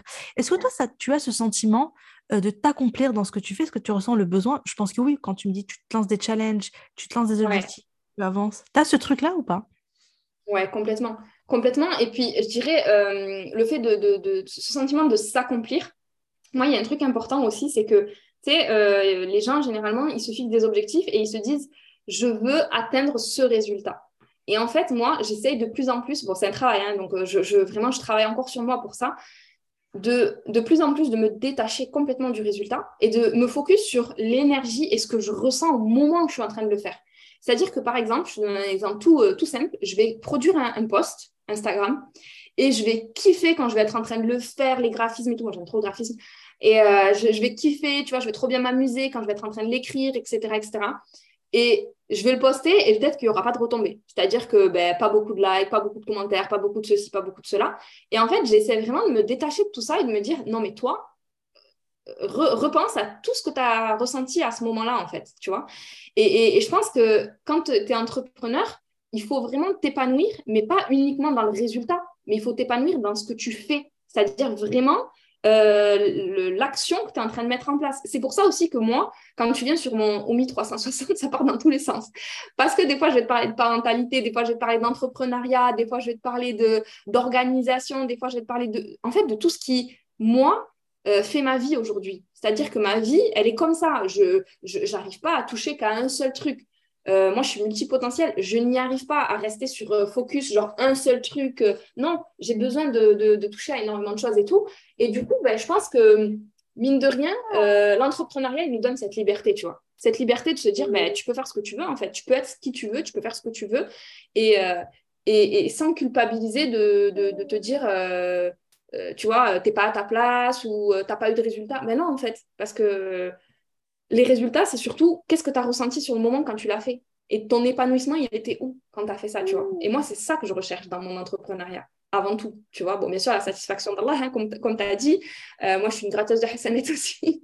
Genre, je cherche trop ça à travers mon travail. Mais euh, il y a aussi mon épanouissement personnel et c'est une évidence. C'est une évidence. Bah, tu vois, c'est cohérent. Tu as dit que tu vas dans tous les sens, mais au 1360, tu vas à 360 degrés, en fait. tu as très bien trouvé ton pseudo, j'aime beaucoup. ça te correspond bien. Ouais, ouais, non, après, euh, je comprends tout à fait. Comme tu as dit, le plus important, c'est le process, le plus important, c'est que tu t'épanouisses, le plus important, c'est ça. Il faut se détacher du résultat, hein, ça c'est clair. Ça, c'est, je pense que c'est super, super important. Sinon, euh, de toute façon, on a tous, euh, enfin voilà, on a tous des phases, et tous des moments où on fait des trucs pareil. Moi, des fois, ça m'arrive aussi. Et puis, et puis, tu vois, je me dis, bon, et ça fait peur sur le coup, ça, ça me stresse. Je me dis, ah, mais j'ai pas du tout le résultat. Moi, je me suis cassé la tête, je me suis déchirée, j'ai fait ça, j'ai fait ça. J'ai zéro résultat. Et, et, je me, et ça me stresse, ça me fait peur. Et je me dis, non, c'est bon, alhamdoulilah, tout va bien, détends-toi. c'est euh, OK, tu l'as fait comme tu as dit, tu as kiffé. Euh, le résultat, de toute façon, c'est toujours entre la main d'Allah. Nous, on fait les causes et Allah il donne. Et c'est OK. Parfois, tu fais des choses et tu n'as pas de résultat. Parfois, tu fais rien et tu as un résultat de malade. C'est ça. C'est incroyable. Ça m'est arrivé parfois de faire 0, 0, 0, 0, 0 effort. Et en contre. Et, mais, mais en, plus, parfois, ça, souvent, ça tombe pendant des phases où je vais me rapprocher d'Allah subhanahu je vais me remettre en question, je vais travailler sur ma foi, je vais travailler sur moi. Et après, je, je, découvre des trucs de dingue, j'ai des résultats de dingue, alors que je n'ai fait aucune cause euh, terrestre, euh, logique, directe. Quoi. Et c'est là où tu te dis, OK, en fait, nous, on doit faire les causes, bien sûr, on fait les choses, mais après, on, on, fait ce qu'on a à faire, puis après, on, le reste, on, place notre confiance en là, tu vois. On aura euh, ce qui est bien pour nous, quoi. Et c'est OK, alhamdoulilah. Euh, juste pour revenir à, la question d'organisation, j'ai quand même une, Est-ce que tu voudrais partager avec nous si tu as une journée type ou si tu as un truc, tu vois? Est-ce que tu as, est as, une organisation type pour à peu près les jours, euh, voilà, tu même si ça varie en fonction de ton énergie, de ta productivité, etc. Mais est-ce que tu as un truc grosso modo, tu vois, genre maison, machin, cuisinier, nanana, euh, taf Est-ce que tu as un truc à peu près? En fait, euh, au niveau de mon organisation, bon, déjà, moi, je, je, fais partie de tes élèves hein, du Miracle Fagel, tu le sais. Donc, moi, j'avais eu envie, d'ailleurs, là, sur la dernière session, d'améliorer ma routine fagiale parce que j'en étais pas tellement satisfaite. Euh, je crois que c'est pendant ma deuxième grossesse que j'ai découvert, ou la, je sais plus quelle grossesse, bref. Moi, c'est toujours pendant mes grossesses que j'évolue trop, tu sais. Euh, j'avais découvert que euh, la routine phagère, c'était essentiel. Genre, en fait, vraiment, bon, pourtant, je, te suivais depuis longtemps et tout. J'avais lu ah ouais? en, en, trois jours. Il était trop inspirant et tout. J'étais trop à fond. Et, et en fait, je, mais j'étais pas encore tellement comme accrochée à cette routine jusqu'à ce qu'en fait, je découvre vraiment mais cette, euh, cette, euh, ce goût, en fait, mais ce goût sucré de, de la routine fagère, en fait. Mm. Et du coup, là, j'ai eu envie de l'améliorer et, euh, et, donc, je, fais partie de, de, de, la dernière session de, de NFR. Et machallah, ça m'a beaucoup aidé parce que, notamment, j'ai mis en place une routine, comment tu dis déjà? C'est une routine... Minimaliste Ouais, tu sais, il y a, y a, la routine classique et il y a la routine genre... la routine express, la routine minimaliste, la routine... ouais. ouais. Et en fait, moi, si tu veux, j'avais que ma routine classique. Et euh, si tu veux, le problème, c'est que ben, y avait des jours où je pouvais pas la faire. J'étais trop KO. Genre, j'allais, je priais et je repartais dormir parce que si je faisais pas ça, je tenais pas baisse de tension. Enfin bref, tout ce que j'ai raconté tout à l'heure. Et du coup, ben, j'étais pas satisfaite et tout et tout. Et je me disais, mais comment tu peux faire? Et c'est vrai que le fait de faire le MFR, ça m'a permis de découvrir cette, ce, ce versant-là qui était la routine minimaliste et aussi le fait de, tu sais, cette indulgence envers toi et de te dire, ben, c'est pas grave si j'ai pas tellement fait comme je voulais. La journée, elle n'est pas perdue en fait. Tu vois, il reste encore euh, plein d'autres actions que tu peux faire. Euh, tu as les autres salawètes, euh, tu as salade Tu peux dispatcher, ouais. Et donc, du coup, en fait, comment, on va dire, j'organise mes journées? Ben, Déjà, je commence par le plus que je peux prendre un temps pour moi. Ça, c'est trop important. Genre, quand j'arrive à le faire, vraiment une belle routine fagère et tout, genre, je suis trop contente. Avec euh, de la gratitude. Euh, enfin, je suis pas euh, team sport, pas du tout. Je suis pas sportive. Mais en tout cas, j'essaye de d'avoir de la gratitude, de faire. L'écriture, tu veux dire? Ouais, de l'écriture. Ouais. Parce que je sais que toi, t'écris pas mal, t'aimes bien aussi, ouais. j'avais vu que j'avais mis mes exercices d'écriture et tout, j'avais vu que tu les avais imprimés, tu les avais découpés, tu mettais dans ah ton carnet et tout, je trouvais ça trop mignon. Je me disais, ah c'est une bonne élève. Ah, j'aime trop l'écriture. Ah ouais, j'ai pris tous tes trucs, j'ai découpé, j'ai mis dans un livre et je m'étais fixé déjà un par jour et tout, mais j'aime trop. C'est trop, trop bien. Euh, l'écriture, c'est trop, trop bien. Et euh, donc voilà, donc de l'écriture, j'essaye aussi de ben, faire euh, les prières, les adkar, tout ça. Et après, c'est beaucoup la méditation, la contemplation. Mais genre, ça, c'est le moment euh, genre, euh, je, je, voulais voler, je regarde par la fenêtre et je regarde juste le, soleil qui se lève, en fait. Euh, alors, de chez moi, je vois que dalle. je vois genre un tout petit morceau de soleil, mais genre, je suis trop et genre un jour, mon mari, il, était, il était venu et il me dit, mais c'est ça ton truc que tu fais que dire, c'est trop bien et tout. et genre, c'était tellement ridicule, tu sais, le soleil, il est genre minuscule, quoi, tu le vois limite. Mais j'étais je suis trop à fond quand j'arrive à le faire. Et, euh, et puis donc après, euh, c'est vrai que même les jours où j'arrive pas à faire parce que je suis KO, parce que j'ai pas dormi, parce que allaitement, parce que ceci, cela, c'est pas grave. Je me dis, euh, t'as pas fait ta, ta, ta, routine classique, mais tu fais au moins une routine minimaliste. Et euh, par contre, après, une fois que je me lève vraiment, les enfants, le, le, enfin voilà, les emmener à l'école et tout, là, je les emmène à l'école. Et dès que j'ai déposé mon deuxième à l'école, euh, je vais, parce qu'ils sont, dans deux écoles différentes, donc c'est un peu le marathon le matin. Et euh, dès que j'ai déposé mon deuxième à l'école, juste à côté de son école, il y a un parc. Donc, je vais marcher. Généralement, j'aime je, bien faire mes 30 minutes de marche à ce moment-là. Parce que je ne suis pas sportive, j'aime pas le sport. Mais par contre, la marche, j'aime énormément, tu vois. Et ça me fait mais, un bien. Mais genre, euh, c'est un truc de ouf. Franchement, c'est mon moment. Je suis là, je, je, je suis dans la contemplation, en fait je regarde les oiseaux qui sont là, qui partent de l'armée. Et tous les matins, ça me fait le rappel. Tu vois l'oiseau et tu, sais, tu penses à, la parole qui dit euh, euh, l'oiseau qui part le matin, le ventre vide et qui, tu qui place sa confiance en Allah et qui rentre le soir mm. avec le ventre plein. Et à chaque fois, j'ai cette image. Juste pour, pour dire, parce que le hadith, c'est si vous placez, je crois que c'est si vous placez votre confiance en Allah euh, comme il se doit, vous serez comme l'oiseau qui part le matin le ventre vide et qui rentre le matin le ventre plein. C'est-à-dire qu'il a placé sa confiance en Allah, il est rentré nourri, tu vois. Ça. ah, il est trop beau ce hadith. Je, genre, je pourrais le placarder dans ma vie. C'est trop magnifique.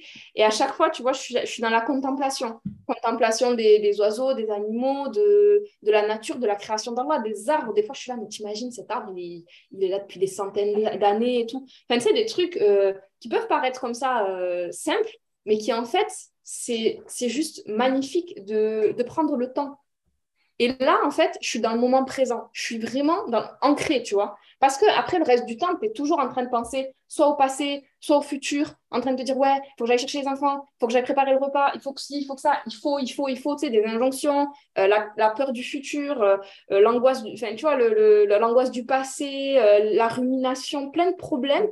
Et le fait d'avoir des moments comme ça où tu te connectes au présent, mais c'est trop important dans ta vie de, de, femme, d'épouse, de mère, d'être humain en fait. ça fait tellement du bien. Là, je, vraiment, je suis ouf. Ce que tu dis là, ça me parle tellement. Ouais, ouais, ce truc de contempler le ciel, de voir la beauté de la nature, de marcher dehors, de voir la beauté. Oh, c'est tel... Ça fait tellement du bien. On a besoin, on a besoin de ça, tu vois, pour nous ressourcer. On en a tellement besoin.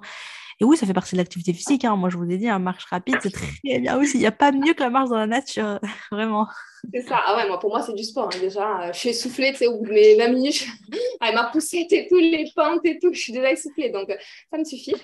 Et, euh, et donc, après, en fait, je, je, rentre chez moi. Donc, déjà, euh, quand je rentre chez moi, il est déjà 9h15, 9h30. Hein. Donc, euh, tu vois, on a, les gens, ils ont déjà commencé à bosser depuis, depuis longtemps. Mais bon, moi, je me dis, au départ, je ne le faisais pas, en fait. Au départ, j'ai commencé en me disant, c'est bon, euh, néglige ce côté-là, juste rentre et travaille direct. Et en fait, je voyais que ben, ça m'allait pas. Parce qu'au niveau de mon énergie, j'étais pas pareil, tu vois, j'étais plus fatiguée, ce sentiment, tu sais, de...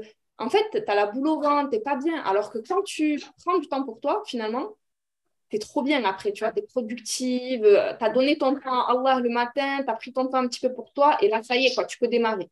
Et donc là, généralement, je, ben, je lance une machine, tu vois, j'essaie de faire un minimum chez moi quand même pour que ça reste correct.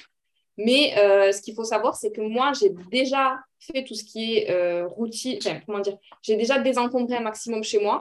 J'ai des routines où je sais que à chaque période de vacances scolaires, je vais désencombrer encore. Je vais euh, vider, tu vois, tout ce qui va être vêtements, etc. Je vais refaire le tri parce que ben, les enfants, ça grandit trop vite. Donc, à chaque période, en fait, je fais du tri de jouets, du tri de vêtements, euh, du tri de trucs que j'utilise pas. Moi, j'aime pas euh, avoir trop de trucs chez moi parce que dans ma tête, c'est plus tu as de trucs, plus tu as de ménage.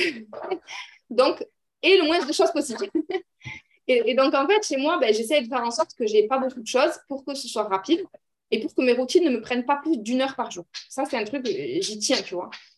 Et donc, forcément, j'arrive, je mets une machine, j'essaie de faire des trucs que vraiment, ben voilà, ça peut continuer à tourner sans moi, le lave-vaisselle, la machine à laver, des trucs comme ça. Et moi, pendant ce temps, je vais aller travailler. Et euh, grosso modo, je travaille de 9h30 jusqu'à 11h30. Ça dépend. Des fois, j'ai des rendez-vous clients entre midi et tout et tout, mais bon, généralement, c'est ça. Ensuite, je vais faire manger mon fils. Euh, ce qu'il faut savoir, c'est que je suis entrecoupée. Hein. J'ai un bébé, donc euh, ben, s'il a besoin d'allaiter, je l'allaite. S'il a besoin de, que je joue avec lui, je joue avec lui 5 minutes. Enfin, ça dépend vraiment de, lui aussi et je m'adapte énormément à lui. Et donc après, je, je, prends la pause où, entre guillemets, je le fais manger. Euh, voilà, je vais euh, m'occuper de lui, etc. Je vais manger moi aussi. moi, je ne suis, je suis pas du tout le, type d'entrepreneur qui, va se, qui va se dire c'est bon, je mangerai plus tard et après, j'aurai mangé à 15 heures. Pas du tout. Moi, je suis une fille, mais genre, je suis trop une enfant sur ça. Le matin, il faut mon petit déj. À midi, il me faut mon repas. À 4 heures, il me faut mon goûter. Et le soir, il. Mais genre, trop à l'heure, tu vois. Je suis trop, trop à l'heure euh, et, j'ai besoin de, respecter ces horaires-là pour me sentir bien. Et donc, du coup, je sais que, ben voilà, à midi, je prends ma pause repas, je mange, je, me prends une pause aussi, tu vois, je déconnecte, tu vois. Genre, euh, vraiment, je souffle, je pense plus à mon travail ou à autre chose.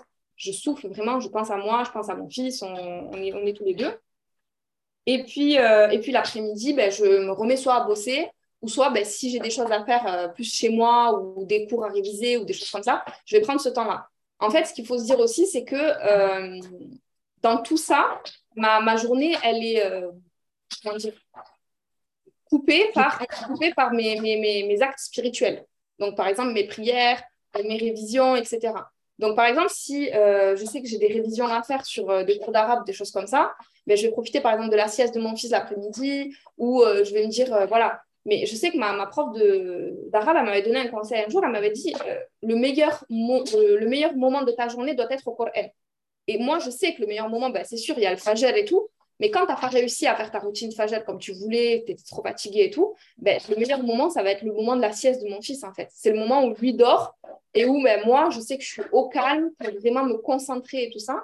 Et donc, à ce moment-là, ben oui, je prends ce temps-là aussi des fois pour ma spiritualité, pour réviser, pour faire tout ça, parce que sinon, tu te retrouves très vite dépassé et tu arrives le soir, tu es KO, tu n'arrives plus en fait. Tu te dis, ben non, je vais le laisser ce soir et au final, le soir, tu es trop fatigué, donc tu peux plus. Et donc après, euh, donc après je, travaille et tout, et euh, à 4h, 4h30, j'ai cherché mes enfants. En fait, je les récupère hyper tôt. Je, je, je les laisse pas longtemps euh, au plaé et tout, parce que ben, comme je te dis, ils sont dans deux écoles différentes. Donc j'essaie de les récupérer suffisamment tôt pour qu'à 18h30, ils mangent parce que voilà, j'essaie de vraiment m'organiser aussi au niveau des repas et tout. Je mange vers 18h30, 19h, 19h max. Parce que moi, mes enfants, c'est 19h, le repas n'est pas prêt, ils, se mettent à tourner autour du pain, là, euh, euh, genre comme des abeilles en mode on a faim. Euh. tu vois, ils ont trop pris, pareil que moi, le rythme midi, 19h et tout. Et donc, du coup, à 19h, ben, voilà, il faut qu'ils mangent, il faut qu'ils prennent la douche. Enfin, tu vois, le, rythme d'une maman, comme tous les soirs, je pense. Le rituel du soir, ouais. Ouais, le rituel du soir. Et, euh, et, voilà, et donc après, euh, ben, il y a Rasser aussi avec ses, ses, les invocations du soir. Enfin, tu vois, il y, y, a des moments clés comme ça dans la journée qui font que je pense tu arrives à, te, à, à, regagner de l'énergie. Mm. Et pour moi, les moments de spiritualité comme euh, le Fajr ou comme euh, le, les Askar Massa après la Rasser, c'est des moments en fait où tu regagnes de l'énergie. C'est comme si tu redémarrais une nouvelle journée en fait, tu vois. Donc il, te, il te faut une nouvelle dose d'énergie. Et, moi, je pense que c'est dans ta spiritualité que tu te ressources et que tu, tu, sais, tu repars en fait. Tu, tu remets de l'essence. Comme une voiture. Tu remets plein. Ouais, c'est comme ça que tu te ressources pleinement. Mais de toute façon, Rabbi fait bien les choses, parce que tu vois, celui qui prie le Fajr, celui qui prie l'Asr, c'est, euh, c'est, euh, il rentre au paradis, là, tu vois. Et euh, il y a les invocations du matin que, que tu fais après, le Fajr, et il y a les invocations du soir que tu fais à partir du Asr. Et en fait, je me dis, subhanallah, c'est pas pour rien, comme tu as dit, c'est parce qu'en général, à 16h30, comme tu as dit, on a notre deuxième journée qui commence, tu vois, bah avec les enfants, le machin et tout. Donc, c'est bien de prendre une pause à ce moment-là et de se ressourcer pleinement, tu vois, faisant bien ces invocations du matin, voilà, invocations du matin le matin, invocation du, du soir après l'asr, avec un petit peu de cohérence cardiaque. Moi, je suis tellement fan de la, respiration, cohérence cardiaque, ou bien une petite promenade. Euh, bon, en rentrant, si tu vas à pied avec la poussette et tout, bah, ça te fait quand même une petite balade, une petite marche, ça te refait une petite marche, ça fait du bien. Tu vois un peu le ciel et tout, ça fait du bien. Et, euh, et, tu, et tu rentres et ça te redonne des batteries, ça te redonne de l'énergie pour tenir pour la soirée, etc. Le coucher, les enfants, etc., euh, etc. Tu vois, tu as, as, de l'énergie. Non, machin, c'est une belle Ouais, c'est une belle journée. Et euh, machallah, ouais. Puis après, euh, euh, par rapport à la routine fajr, moi je dis tout le temps, il faut vraiment s'écouter, tu vois. Le but, c'est de. L'idéal, bien évidemment, c'est d'avoir une belle routine au fajr, une routine complète au fajr, une routine spirituelle, une routine bien-être, une routine euh, sportive, etc. Et si on peut pas, eh bien, en fait, on s'adapte. On s'adapte à notre énergie, on s'adapte à notre. On, on, dispatche soit dans la journée, on dispatche dans la semaine, on, peut, on a plein de petites. Plein de petites euh, stratégies qu'on peut mettre en place, mais au moins, on a une petite routine au moins minimaliste qui est ancrée, tu vois. Voilà, tous les matins. Moi aussi, c'est pareil, hein, parce qu'en plus, voilà, quand tu es passé par l'allaitement et tout, franchement, c'est pas facile. Mais c'est vrai que euh, le, fait que, je me dise, OK, même quand je suis crevée, bah, je, sais que je vais quand même faire genre ma prière, mes adkar, même si c'est que la version minimaliste de mes invocations, mais je l'ai fait et je lis juste un petit peu le Coran, même si c'est très peu. Ou au pire, si je lis pas, bah, tu vois, voilà, je vais m'accorder ça dans ma. En général, c'est dans ma routine. Euh, je vais lire un petit peu après l'Aïcha, etc. Enfin voilà, mais en tout cas, voilà, tu te crées des, habitudes qui, t'aident à, garder le cap, euh, à garder le cap. Et comme tu as dit, voilà, on, commence nos journées par, euh, comment dire, non, dans notre journée, on interpose ces moments de, dans les, moments de salat, les moments d'adkar et tout, et c'est ce qui nous permet bah, de tenir, de tenir aussi le cap de notre foi, même s'il y a des hauts et des bas, tu vois. Mais au moins, on se dit, bon, au moins on essaie de faire, tu vois, le... Euh, d'avoir le minimum du minimum, en fait, tu vois. Et le minimum du minimum aussi, je dirais que c'est la prière. Et que vraiment, quand tu t'accroches à ça, mine de rien, ça aide énormément, tu vois. quand, tu, quand tu vas coupler plusieurs prières ensemble, des trucs comme ça que tu vas rattraper et tout, forcément, ton, ton, ton, senti comment dire, ton, ton, sentiment à l'intérieur de toi, il n'est pas le même. Et c'est aussi mm. dans cette, euh, tu vois, dans cette liberté, entre guillemets, là, euh, qu'on peut reconnaître à l'entrepreneuriat, qui est ben, que effectivement tu fais tes prières à l'heure. quoi. Quand, mm. es, quand tu travailles pour un patron, ben, forcément, tu ne peux pas forcément euh, aller, bon, salam alaikum, je vais, je vais prier. Enfin, tu vois, ce n'est pas possible tout le temps. En tout cas, pas dans notre contexte en France, malheureusement. Mm. Euh, et, je trouve que l'entrepreneuriat, ben, justement, ça, ça, nous donne aussi cette liberté-là de pouvoir ben, faire tes prières, faire tes atras, faire euh, tes routines comme tu l'entends. Et comme tu dis, ben, si à un moment donné, moi, le matin, j'ai pas pu faire euh, mon écriture, etc., c'est pas grave. Je peux le faire à Dohor, après, à Maghreb, à Isha, peu importe. Tu n'es pas obligé de te dire, ben, ça y est, j'ai raté ma journée. Avant, j'étais comme ça. Et d'ailleurs, le MFR m'a beaucoup aidé par rapport à ça. C'est qu'avant, j'étais en mode, c'est bon, c'est mort, j'ai raté mon, mon, ma routine Fajr. Donc, ça y est, genre ma journée, elle est fichue. j'ai juste prié de redormi, donc ça veut dire que je ne vais pas pouvoir. Non, en fait, tu peux quand même dans ta journée t'octroyer des pauses, euh, des 15 minutes par-ci par-là pour, tu vois, aller gratter des moments où tu vas écrire, où tu vas, euh, je sais pas moi, faire de la cohérence cardiaque, comme tu dis, faire de la marche, faire ceci, faire cela. Et tout ça, c'est possible même avec des enfants. Tu vois, on a, tendance à se dire, ouais, c'est parce que j'ai un, un bébé, c'est parce que j'ai un enfant et tout. Mais c'est les moments où on en a le plus besoin. Ben, en fait, c'est ça.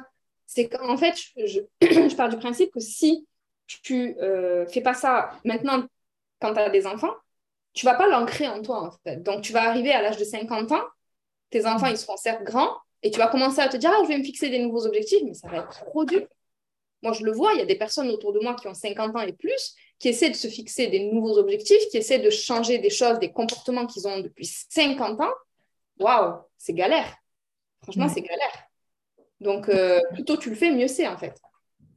Ouais, c'est clair. Mais en plus, c'est quand tu n'as pas le temps que tu en as le plus besoin. C'est ça le truc. Moi, je sais que c'est. Moi, franchement, c'est à chaque fois quand je suis devenue mère que je me suis créé mes plus belles routines faciales parce que je me disais non, non, non, mais attendez, là, je, ça va pas là.